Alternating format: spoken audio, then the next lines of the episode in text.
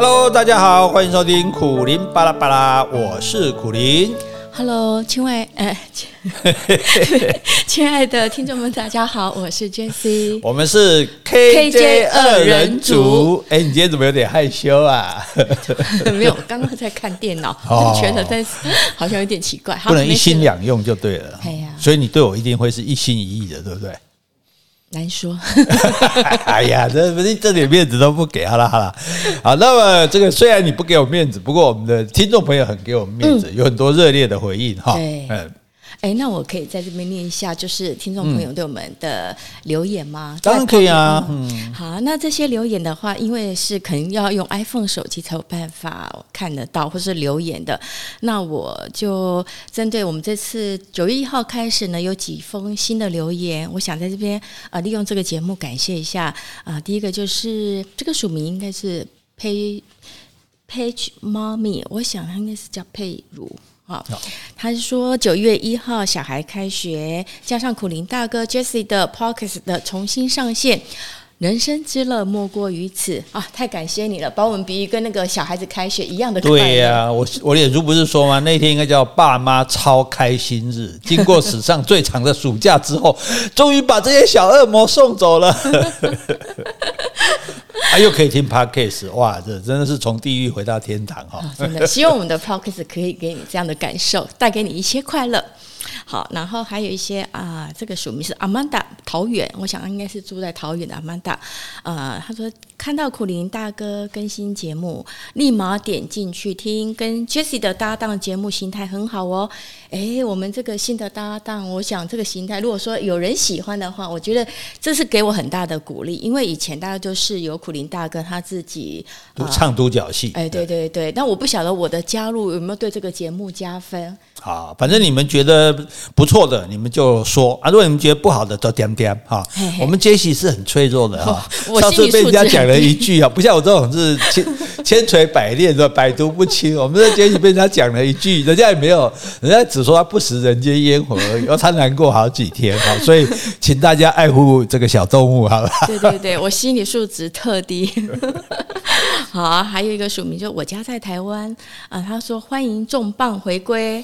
啊，我谢谢你，谢谢你，重磅啊！我们是重磅啊！希望我们真的是重磅哈。不过你要我们重磅，你要多打几个五颗星啊，不然我们说自己重磅也没用，对不对？还有一个维尼，维维尼应该是小姐啊。她说又可以听到贤伉俪的谈话，真开心。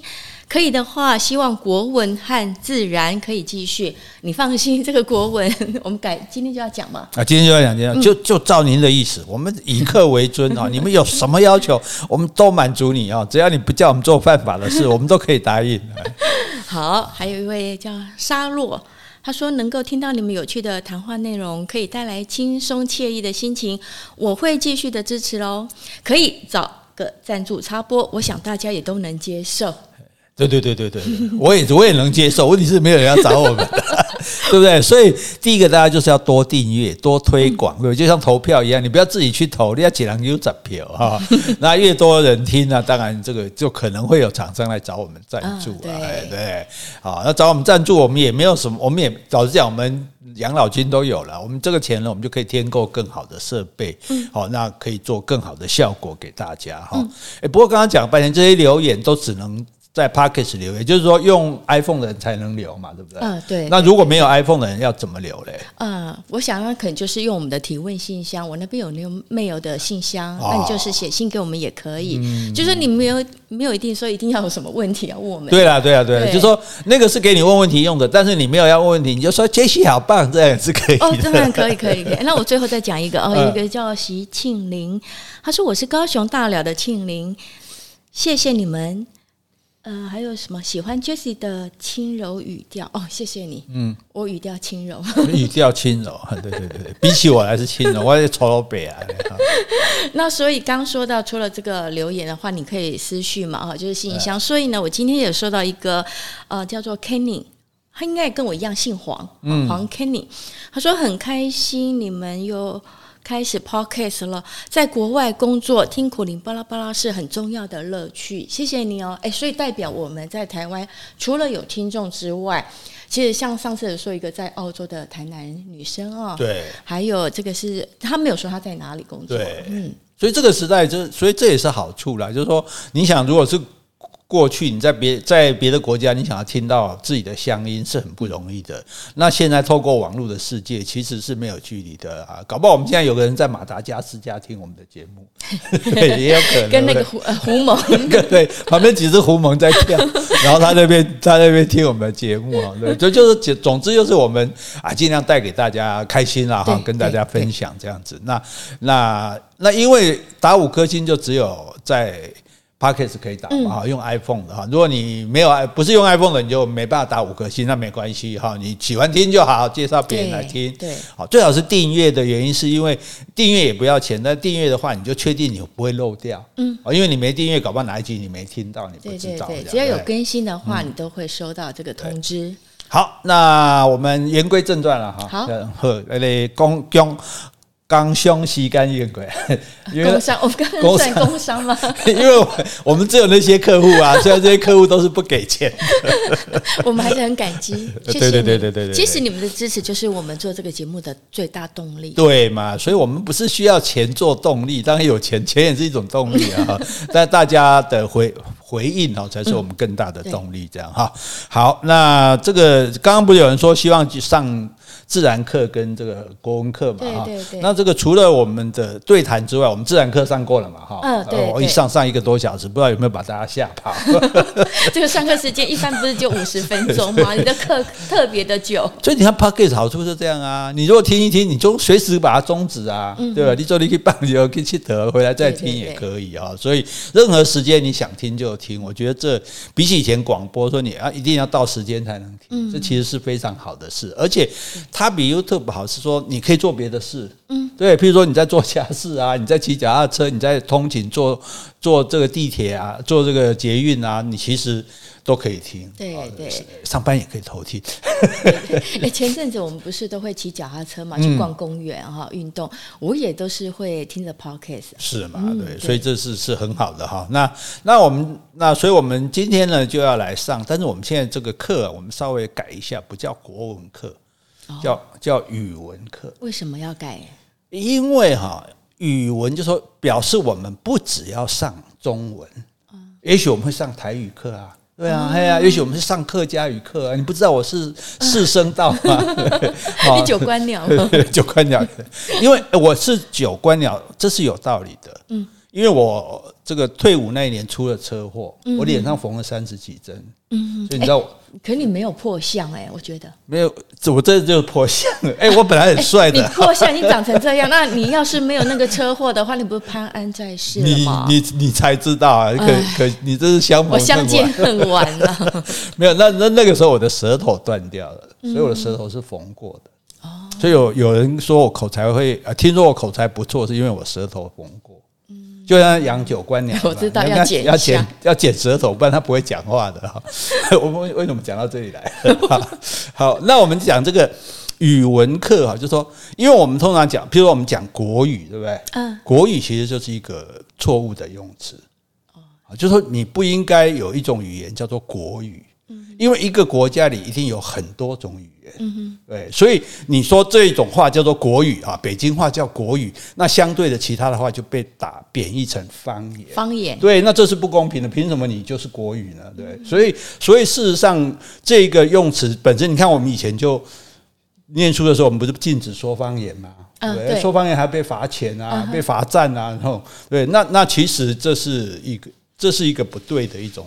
态度就是不应该有哪一种语言说哦，这个就是国语，大家都要讲这个，其他不准讲啊。所以你看中国大陆，他们也说那是普通话，他也没有说是国语啊，对。所以没有所谓的国语哈，也没有所谓的方言。每一个国家里每一种语言都是这个国家人的语言，但是可以有一种叫叫官方语言。嗯哼哼，就是说，譬如说瑞士，瑞士它因为刚好夹在意大利、法国。还有德国的中间，他们大概也就是这三种语系的人，嗯、所以瑞士它有四种官方语言，嗯、就是除了瑞呃法语、德语、意大利语，还有一种罗曼语，是他们一种比较古老的方言，讲的人其实很少了。对，但是他也把列那所谓官方语言，说譬如说我任何国家的表格，我都会有这四种文字。嗯，对，让你你是哪一种的，你都可以使用这样。那像新加坡，他就跟你一样，新加坡其实主要是华人、马来人，嗯，可是他把英文也列入官方语言，所以新加坡每个人几乎都会讲英文。对，对，虽然他们的英文有点腔调，有点奇怪。对，就是讲的，哎，OK 啊，I can do this for you。那他们开玩笑都是 Singlish 啊，就是有很重很重的，对，很重的腔调。那我后来发现说，他们不是讲英语讲不准哎，是他们习惯这样讲。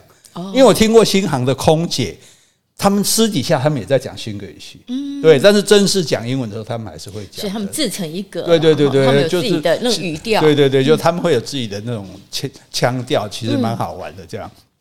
那所以，我们语就没有所谓的国语的问题，因为，譬如说我们现在讲的话，新加坡有人讲，嗯，马来西亚也有人讲，是，就美国旧金山也有人讲。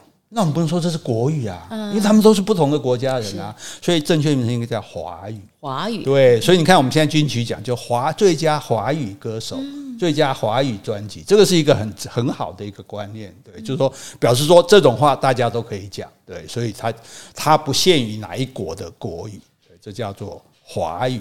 那至于我们写的字，嗯，也不叫做国字，嗯。叫做汉字，汉字。对，因为不是我们在写，比如我们去日本，不是很多人也写嘛，嗯，所以我们到日本，我们去日本，其实很多人就奇怪说，哎，你问我日语怎么样？我说日语我只会三句啊，嗯、对，那问题是我到处日本一个人到处跑，怎么去的？就是拿一一堆便条，是。对，上面就是写字，因为他们汉字都看得懂嘛。比如说我要买车票，我就写日暮里二枚塞进去，哎，他就票就给你了。吃东西就没写，哎，这个汤豆腐定时塞进去，他就给你了。哎、嗯，是，对但是他们日本的年轻人呢，是不是对这个汉字，他还是可以有了解？基本因为韩国也用汉字，但他已经全部换成他们的字了。那日本因为很多字他还是没办法完全换，所以他还是有些会用汉字，但是年轻人懂汉字的越来越少。所以他们有些汉字旁边还有一排有没有？用他的片假名在注音，等于是帮他的汉汉字注音，让他们会念就对。这样，所以日本他们还有，他们也有汉字比赛呢，就是大家去比赛，说电视节目上比赛谁认的汉字比较多，这样对。所以就说这个文这个字本身，它就是叫做汉字。好，那我们也看得懂，那日本他们也看得懂，但有时候用法不一样。对，譬如说他们讲痴汉。哇！电车痴汉，对对，我一一第一次看到说痴汉出入注意，我想说哇，这边有一个痴心的汉子，嗯、经常对着这个二楼唱情歌嘛，就不是，原来是那我们说的变态就对了。哦，哎对，所以他讲的痴汉是指就是变态，变态对对，会忽然拉把衣服拉下来。电车痴汉就是在电车会搞变态的动作，对对对，会跟你乱乱来的那种哦，所以它用法不同了。那这是字，那至于文的话，我们就说中文。嗯，对，中文，那中文，所以其实大家有时候觉得，有些人会排斥说，我、哦、干嘛要那中国文学哦，我他又不，我们又中国又不是我们的国家，对，我们干嘛要读中国文学？可是我们也读英国文学啊，嗯，我们也读日本文学啊，对，我们读莎士比亚，我们也读村上春树啊，所以我们也可以读鲁迅啊，也可以读这个王安忆啊。其实这个我们作为一个世界人，我们其实是可以接受各种不同的文学。各种不同的文，而且中国文学相较于来说，对我们来说还是比较容易的，因为我们从小就是认字嘛。对，因为我们使用的是同一种文字跟同一种语言嘛，所以这个文学我们当然更容易接近。所以其实像我自己读的中文系，我其实是有点后悔的。啊，为什么？我觉得我我早知道读外文系，因为中文可以自修。外文没办法自修，就是比较难自修。如果说中文的东西我自己可以看啊，我自己就差不多看得懂啊。那那外文比较难嘛，所以我没有借着外文系把外文学好啊。比如学一种外文，英文也好啊，西班牙文也好。你现在可以上社区大学了。对啊，这个比较困难。其实我后来讲，语言是环境的关系啦。你像你到国外去，英文自然就变好了，因为你不讲，你你在国外那个。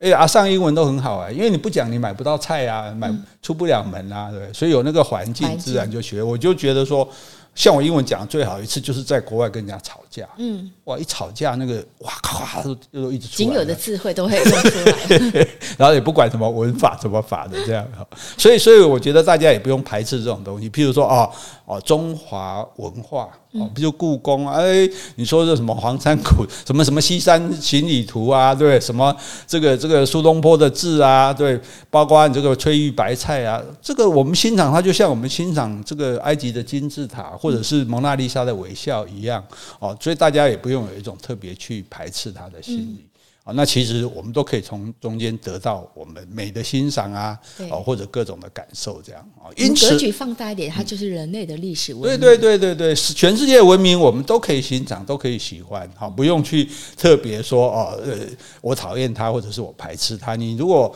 用意识形态理由去排斥某一种。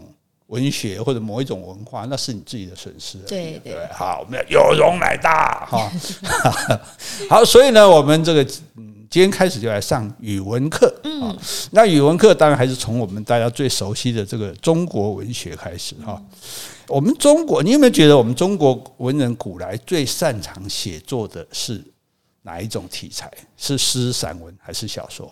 我觉得应该是诗吧。对我们，我们中国人特别会写诗词歌赋，其实都是诗了哈。对，你看从《诗经》好不对？嗯。诶，窈窕淑女，君子好逑，对。到《楚辞》，屈原啊，对，挑汨罗江，对。到古诗，这个古诗不是指的古代的诗都叫古诗哦，就在唐朝之前的那种律诗绝句有的之前的古诗，比如《古诗十九种》，是里面，比如说啊，诶，长跪问故夫。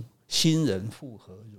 就是长。等一下，你说的古诗十九首是刚好十九首吗？哦，它有十九首特别被列出列出来，但是那个时代的那个诗，那个那种文体的诗就叫做古诗。嗯，就是它没有像律诗绝句一样一定要押韵，一定要对仗。对对对，五言绝句、七言绝句、律诗之前的这种古诗，那它是比较。没有那么多限制的这样子，哦，比较随性的，对对，比较随性，有的时候长短也不一样啊，这样子，对那种像那我刚刚讲，等一下，那我觉得它很像现代诗，现代诗也没有规定啊。它所以这个比较好玩，就是说它其实是，所以它对相对那个时代律诗绝句，我们后来是把它叫近体诗，接近的近，哦，对对对，就是说古体诗，古体诗的时候没有那么严，近体诗变得比较严。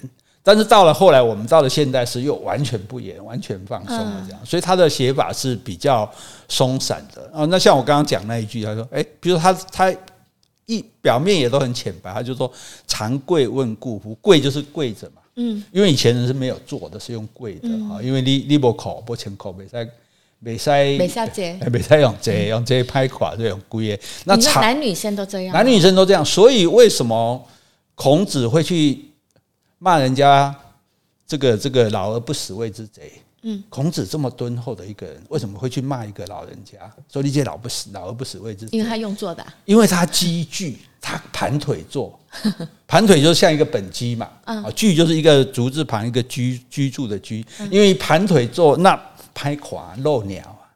哎，可是他以前的衣服不都很长吗？是啊，对，遮一下就好了。啊，可是你没有，就是因为你没有穿，里面没有裤子。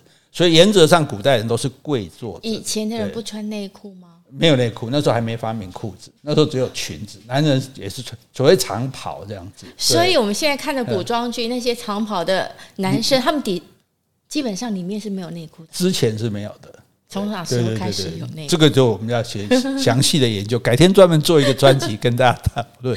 那那我们今天要讲，就是说，因为这个不合理法，所以孔子以杖扣其颈，拿手拐杖打他的这个膝盖。嗯，你这老不死，老而不死谓之贼。这个没哦，所以孔子不是乱骂，孔子是说你这样太不像话了。哎，所以是不可以露鸟的。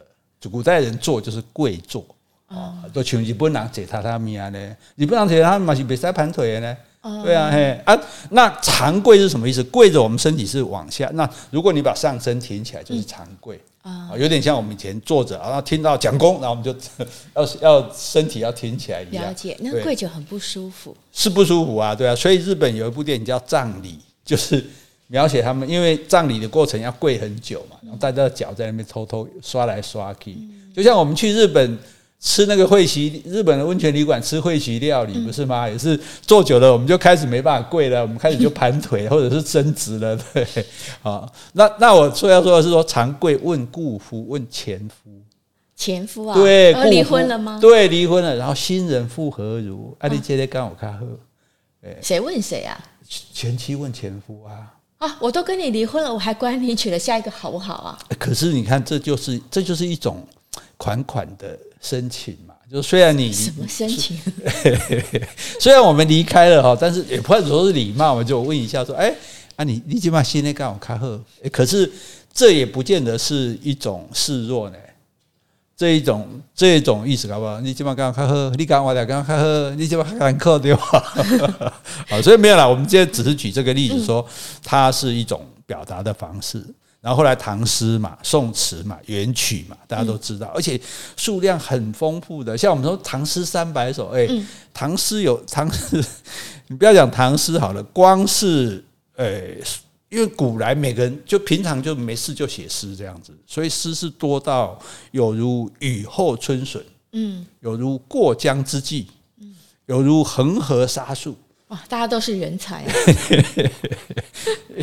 他他变成一个习惯的表现方式，就说哎，我今天坐那边没事，我就写写一首诗这样子。你看，哎，去大家喝酒，哎，你就吟诗作对。对，所以我就觉得好奇怪，为什么他们可以这样即时即兴的呃写诗呢？因为有训练啊，哎呀，就训练有训练就就有这个能力，然后所以他们去这些啊酒楼啊歌跟这些歌女啊，他们也是。这些为什么去歌女？他们不是为了色，嗯，为了色直接去嫖就好了。他们就是因为家里的太太，因为女人古代没有受教育，所以太太通常是不识字的比较多，嗯，所以你不要都盖公这啊。这些歌女他们是有受专业训练的，所以他们都懂。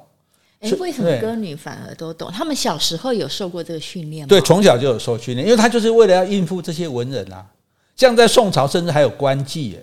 而且他不是还有官方训练的。我是我我的意思是说，歌女不是因为就是家境不好，所以她才来做歌女的嘛。那既然是这样子，为什么小时候就有人来培养她来受训这个诗词？因为那里叫兰 K 啊，所以这个也是劳保嘛，就是 它也算是一种，这比较高级，其实就有点像日本的艺妓一样啦。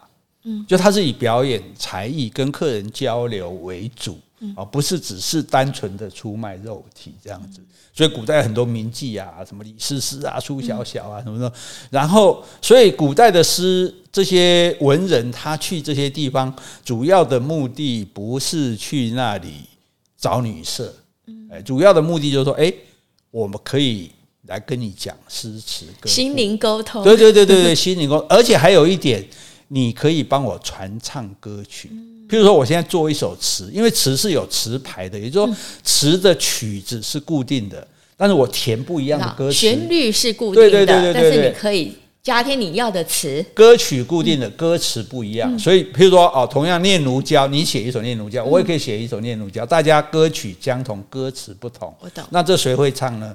歌女会唱，哎，所以歌女唱，北京的歌女唱唱了，传到传到那个上海去了。上海说，哇，北京有首歌很棒，然后唱，然后上海唱了，哎，传到杭州，杭州也唱。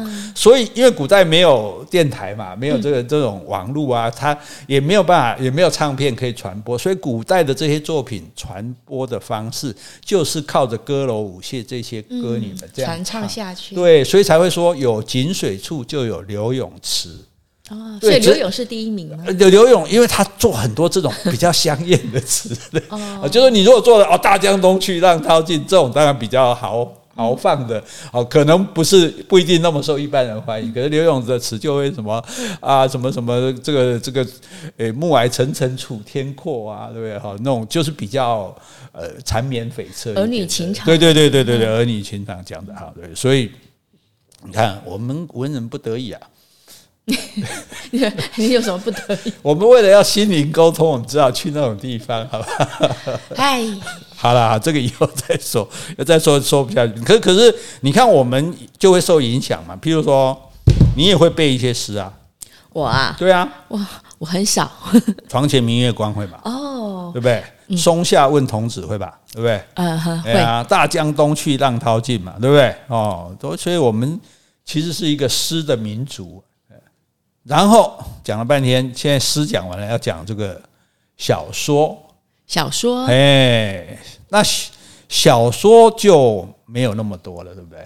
小说啊，对啊，你心目，比如我们诗随便讲，哇，李白、杜甫，对不对？苏东坡、欧阳修啊，什么纳兰性德，一大堆的这个作者嘛。可是小说就讲不出几，所以我们讲唐唐诗、宋词、宋词、元曲，对不对？到明清才有小说，哦，对，比较晚才有小说。而且小说哈，大部分我们读的小说大概就是那种，哎，一个书生啊，他进京赶考啊，那错过了宿头啊，就借宿在名家，对不对？然后这个名家的小姐就热情的招待啊，然后跟他共建枕席，这么快啊？共共建枕席，这样有没有比较文雅？共建哪个建？推荐的荐。为什么要建？我推荐我跟你。同一个枕头 跟，跟我推荐自己吗？对 对对，我推荐自己跟你共用一个枕头，共用一个一一个席子，一个被子，这样。这有点矫情啊，还共建？没有嘛，这就是文修修养，要不然就是说啊，反正就是当晚睡觉就对了。嗯，那你说对啊？怎么那么随便，对不对？嗯，不料一觉醒来，这个书生发现自己睡在坟场里面。哦，这不是《倩女幽魂》吗？还是《聊斋志异》里面的嘛，鬼故事就对了啊。所以，所以我们大概比较常听到的就是这一类的鬼故事，这一类的故事比较多。好，那那就是一些这些真正比较哦，我们讲中国四大小说《三国演义》，对，《西游记》，《水浒传》，对，《红楼梦》，对，大概就这这四本，对不对？好，那这四本是分别发生在三国、唐朝、宋朝、清朝。哦，那所以是其实横跨好几个世代，只是说到明清才比较流行。那因为看为什么要看小说，你知道吗？看小说才了解古代人怎么生活、怎么思考，因为他有故事嘛，有人跟人的互动嘛。对，你刚才看起就床前明月光，你们大家赢了鲜花，是下面宽了，是好。等于你讲看起来讲《红楼梦》，哇，那你就知道清这个清朝人这个官宦人家家里面是什么样的生活方式，这样。所以听当代的故事，对现在有没有什么不一样？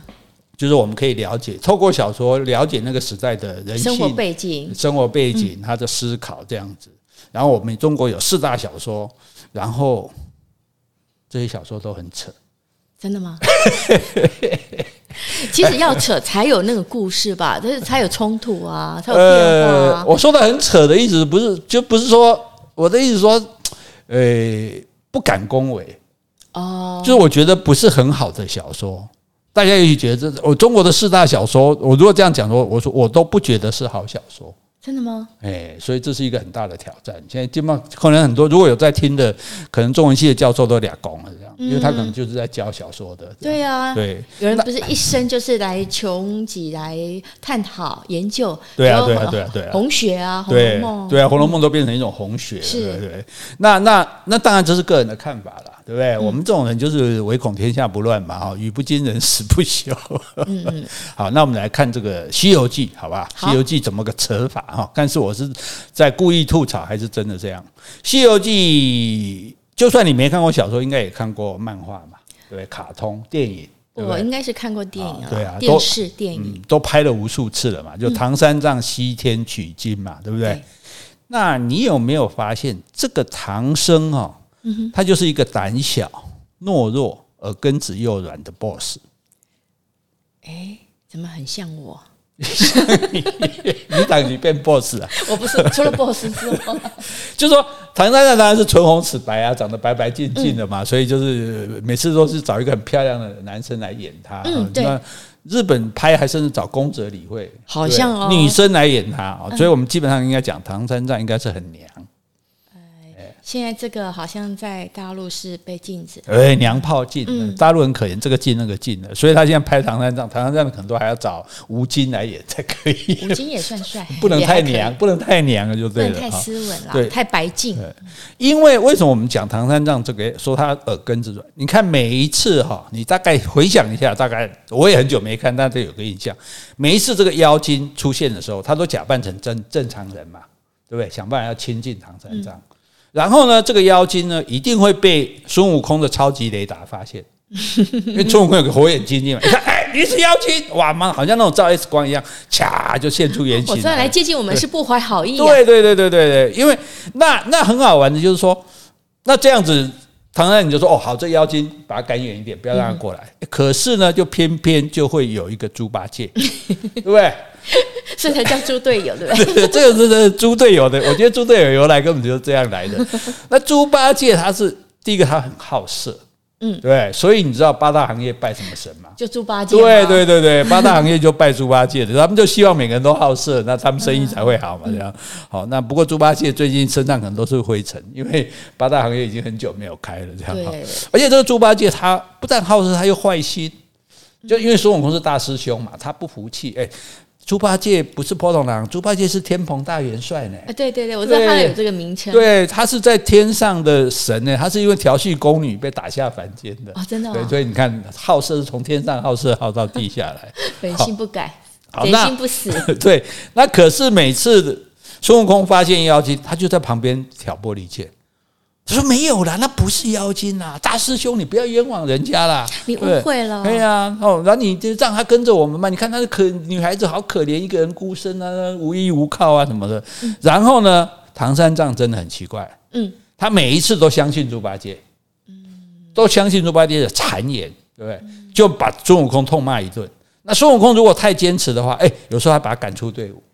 嗯，对，你滚，你滚，孙悟空不知道被赶出去好几次了。哦，甚至孙悟空这个真的拿棍子，拿着他的那个金箍棒要打这个妖精的时候，唐三藏还念那个紧箍咒，对对对，然后头就很痛，对对对对对，所以师傅我不敢了。他因为他为了怕唐三孙悟空不听话，因为孙悟空很很很皮嘛，对，所以他就是一只野猴子，就对，所以给他一个紧箍咒，唐三藏只要一念经他就会痛，然后 然后他就受不了，吃尽苦头。嗯，好，所以每次模式就是这样哦。对，然后最后呢，好，只剩下。孙悟空不在，就剩下这个沙悟净。沙沙悟净呢，反正无关紧要的啊。他就是一个，我觉得他就是公司里面那个，诶、欸，躲在一边看怕事的小人。就是他也，我也不参加哪一边，没我的事，而是事情过了我再出来这样哈。所以，那孙悟空走了，对不对？剩下猪八戒、唐三藏，然后妖精就露出原形，对，就把唐僧抓起来，要吃他的唐僧肉了。嗯，对，孙悟空才又回来救驾。那一次这样就算了哦，嗯，一而再，再而三，again and again again，这样才有故事一直传下去。不是，可是你这样，你唐三藏就学不会教训吗？每次孙悟空都是对的啊，你每你每次都不听他，每次猪八戒都是错的啊，你每次都还听他，这不是很奇怪吗？对不对？我的意思就是说，那你你也要你也要进阶，你也要妖精二点零，妖精三点零，对，结果他都一直用这种模式，所以啊。可能我比较多心了，我觉得这个作者吴承恩哈，嗯，他是在讽刺，哦，讽刺当代的朝廷社会吗？对，讽刺这个唐僧他就像一个昏君嘛，嗯，然后孙悟空就是忠臣嘛，猪八戒就是个奸臣嘛，嗯哼，所以这昏君每次就就听奸臣的话嘛，把忠臣赶走嘛，亲小人这个对，远君子，远君对嘛，是所以。就是这种三角关系啊，所以每次就搞得国家大乱，然后差点被被妖怪这个把把皇上给吃掉，然后最后还是最后还是要忠诚回来救驾这样。所以要不然的话，哎，唐僧也是个有道高僧哎，嗯，你一次这样子误会孙悟空就算了，第二次你还误会他，第三次你还误会他，你老是不听他的话，这不是这不是很奇怪吗？嗯，你有没有觉得？你有没有想过这个问题？没有，没有哈，对，所以我们这节目好，就是你都没想过，唐三藏根本就是个这个讨个派给惯老板，对，那你这种情节一而再再而三的发生，师徒三人的冲突关系都没有变哦，每次都是这个模式，变的只有长相不一样的法力不一样的妖精。那两名蜘蛛精，两名白骨精，好、嗯，两米狐狸精，所以好看在这边啊，欸、各种精，还 有狐狸精啊，欸、有有狐狸精，啊。被你发现了，啊，铁扇公主啊，对不对？啊，铁扇，就是，所以我觉得很好笑，就是说，作者其实他不断的在抄前面一回的故事，嗯，就是把配角人物的细节稍加变动而已。所以老实说哈，为什么《西游记》真的大家认真看是看不下来的？因为因为一体重复嘛。小朋友无所谓，小朋友很好玩，有一只猴子，又有一只猪，对，小朋友就喜欢这种动物系的东西嘛，对。所可是作为童话故事，小朋友是会很喜欢的啦。那要是讲文学价值的话，嗯，不予置评，不予置评啊，不予置评又讲了这么多这样子，真的是不予置评吗？诶，不予置评也是一种态度，而且你知道很奇怪哦，哦，孙悟空他表面上不是功夫不错吗？对，又是筋斗云，对不对？又是金箍棒，嗯，可是每一次打怪他几乎都失败，啊，真的吗？对啊，因为他每次等到说好确定这个是妖精了，然后他跟猪八戒、沙悟净来帮忙，也好多次都打败，去最后去找谁？找观世音菩萨去求救。哦，哎呀，有好多个呃妖怪他都打不过的啊，什么金角大王、银角大王什么，就说，所以很奇怪的这一点就更奇怪，就说打到后来，最后打赢的都是观世音菩萨本人，嗯，最后都是还要只好只好去把观世音菩萨请他出来，然后才把这妖精干掉。那我就这样想哦，哎，那。那观世音菩萨本人，你你自己陪唐三藏去西天取经不就好了吗？观世音太忙了，哦，修修波严的对吧？他要观世界上所有人的声音，哦、所以呢，他就是派孙悟空，你就先陪唐三藏。嗯、你真的有问题的话，我再出面帮你解决。哦、所以你你。你们这些家伙，你们这些小妖魔鬼怪，其实他们也是妖魔鬼怪，啊，对不对？只是比较是正派的妖魔鬼怪，猴子啊、猪八，然后你们去负责保护唐三藏哈啊！但是你们要是不行了，回来找我就对了，我来给你处理就对了。那可是更好玩，就为那为什么都要观世音菩萨来处理？因为每次出现这些厉害的妖怪哈，都是从天庭来的。有很多，他都是从天上，跟猪八戒一样，是从天上被打下来的。嗯，对，哎，天庭哈，嗯，天就是朝廷的庭嘛，就家庭的庭。天庭跟天堂不一样哦。哦，哎，为什么？我不晓得。天，哎，天堂是好人住的。天堂对。天庭是神仙住的。所以神仙呢住的天庭，天庭里面也有好的神仙跟坏的。坏的就赶下去。那。对，就他们总会在天庭了。他们啊本来是好的啊，但是但是就像好人也会犯错一样啊。所以在好环境也可以养出，就是他们自己的本性又变坏了。对啊，就像猪八戒啊，他在天庭，可是哎，看到宫女，他就忍不住他好色。就他就被打下凡间去嘛，那所所以这个这个跟主题是没有关系的哈，天庭哦天堂，但问题是说神仙是有一个王国的嘛，就天上的很多神仙住在一起，也有大小，什么玉皇大帝最大嘛，对不对？嗯、然后谁管谁这样，也有比较小的哦。那那重点就是说做错事的这一些神哦，那他们就。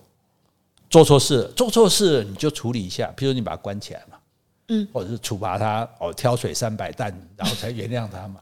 结果不是都打到打到人间来，嗯，就打到人间来，他们就作恶了啊，嗯，对不对？所以你这样子，就你让唐三藏吃尽苦头，让孙悟空饱受委屈，然后其他同伙也没有什么好果子吃，这我觉得感觉这神仙不是很负责任呢。你们神仙做不好的就丢来丢来人间，这是什么意思啊？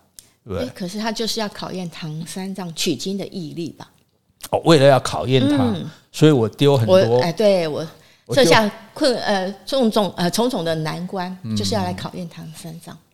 而且啊，而且我们在讲说说妖这个妖精哈妖，因为妖精是可以变成仙的神仙的修炼，要修炼啊，对啊，哎、嗯，像什么白蛇精那不就修炼？妖精有分男女吗？妖精。应该也有男，一般来看也有男有女吧。不过大概不太有人在意他的性别吧。不是，因为我们现在人世间所谓的妖精，好像指的都是女生，所以我也想妖精是有这个小妖精没有啊？如果这个如果这个男生长得太漂亮，我们也觉得他是个妖精。男生是妖怪，对呀。那那重点就是说哈，妖精也好，妖怪也好哈，就跟人一样，你要安分守己嘛。嗯。孙悟空，你看他他本来是个妖怪啊，对。然后他骄傲顽皮嘛，大闹天宫嘛，对不对？嗯、后来天庭他硬要做官，天庭就派他去做一个官，你看养马，他是弼马温，在天庭养马。对，所以天庭也有小官哎，因为天庭也有人伺候，天庭也是有服务生，有拖地板的啊。还有天庭也有马，对，天庭也有马。天庭的马不是跑在草原上，它是跑在云上。对对对对对，天马天马，天马行空。好，那那所以到后来。这是天庭对他的处罚嘛？就这个康奎要走嘛？你可以护送唐三藏取经，对吧？啊不，因为你犯的错太大了嘛，对不对？你闹了太多事情了，这样对。那所以包括唐僧取经一路上的这些妖怪，很多都已经千年的修行了。嗯，就你修行够了，你其实是可以变神仙的，妖怪是可以变神仙的。可是呢，人心不足蛇吞象。嗯，因为为什么大家都要吃唐僧的肉？为什么？增进功力呀！哎，吃唐僧肉可以增加我三一千年的修为，对不对？那就就等于说补血的，打游戏的时候补血的意思嘛。对，我不要跟你练，爱练就顾啊！我我爱练，我一只白蛇，我可能要或者一只这个什么什么蜘蛛，我可能要练个一千年两千年。才会变成神仙嘛，对不对？嗯、那现在唐僧肉来一吃，哇！我马上就不用靠自己努力，就马上我就可以达到这个这个境界了。这样，诶，为什么唐僧肉这么这么补啊？所以你看，所以你所以唐三藏就变成最强的外挂了。嗯，好，那那问题就在于说，因为所以因为有唐僧这个诱惑，使得这些妖怪本来也他也没有一定在害人，他就好好的修行嘛。可是看到唐僧来了，就忍不住要去要去补血，要去抓这个最强外挂，然后呢就被修理了，就被孙悟空打了。如果孙悟空打不过，就叫观世音菩萨来，又把他抓去关。对，然后早知道就乖乖的当个守本分的妖精就好了，对不对？就好像我们刚刚讲到《白蛇传》，《白蛇传》，你看《白蛇传》里的白蛇，如果你乖乖的做妖精，就没事。你就忘了自己妖精的身份，妄想要跟人类、跟那个许仙谈恋爱嘛，对不对？才会闯下那么多大祸嘛，对不对？水淹金山寺啊，然后最后被法海和尚关在这个雷峰塔下面。哦，诶，为什么讲到这里来了？哈，不过这个也很好听。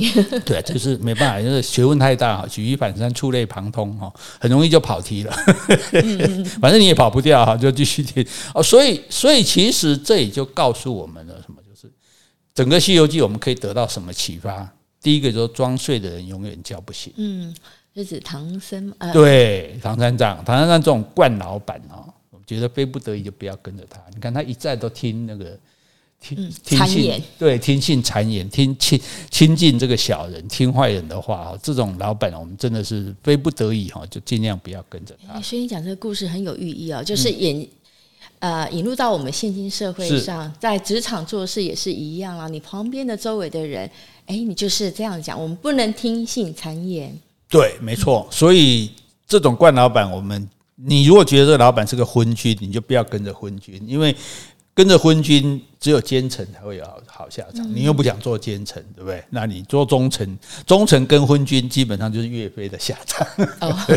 好，那还有像猪八戒这种同事，就是典型的猪队友。嗯，刚说的，对，你不要妄想他帮你，他不要害你就不错了。对。所以这是我们的第二个启示，我们要提防猪队友，对不对？然后呢，还有就是说，不管你是什么身份的妖精，你就安安分分的把妖精做好做满，不要妄想一步登天。免得前功尽弃，悔不当初。对，不要去寻求外挂，对，自己充实自己比较重要。对，你要靠你自己的本事，不要今天说啊，今天靠我舅妈拿一个案子什么的。问题是你舅妈也不能帮你一辈子。好，所以所以就说不要企企图要一步登天了。哎，像这些神仙、这些妖怪就想一步登天嘛，所以才会犯了这个错，然后多年修行就毁于一旦啊！所以啊，这是很重要的。那至于对于这种权力至高无上的这些人，譬如说各种神仙大人物啊，哈，我们也不要没事去质疑他、挑战他了。嗯，哎，最好早早就开口请他帮忙。乖乖依照他的指示，欣然接受他的帮助。你所谓的神仙是指观世音菩萨啊？哦，对，就是说，如果这个人，比如说是这个人高这么高的位置的时候，我们就就有些，因为有些年轻人就说，我喜欢挑战权威，嗯，我不服气，我有叛逆性，然后觉得我不要，我不要什么都听人家的。可是人家如果能达到那个位置，他一定有他的道理嘛，一定有他的能力嘛，对不对？哦，那你就。就像孙悟空一样，我要是孙悟空的话，我每次碰到妖精，我根本不打。那怎么办？我直接找观世音菩萨。师傅，我打不过他，对不对？反正到头还打不过，还不是这个结果吗？测试我了，我能力不够啊。能力不够，你就解了我的职啊。反正我也不爱干这种差事。我继续天庭羊毛就好了。对啊，对啊，好。所以就是我的意思，就是说，不要以卵击石。啊，就是我们的能力如果那么，如果有个很大的力量的话，我们没办法去挑战他，说我们不要以卵击石，我们保住自己比较重要。所以你看。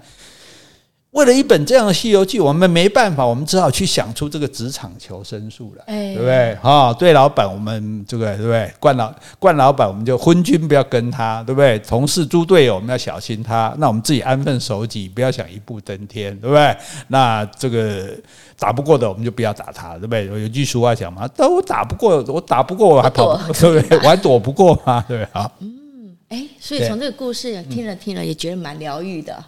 对啊，对应到现今的社会上，对，因为我没办法，因为这个小说，呃，因为我们讲了半天，看起来就好像对我们人生没什么用嘛，只有小朋友觉得有趣而已，对？所以我们就把这个部分给它分析出来，嗯，所以这个就是《西游记》，诶，一本相当扯淡的小说。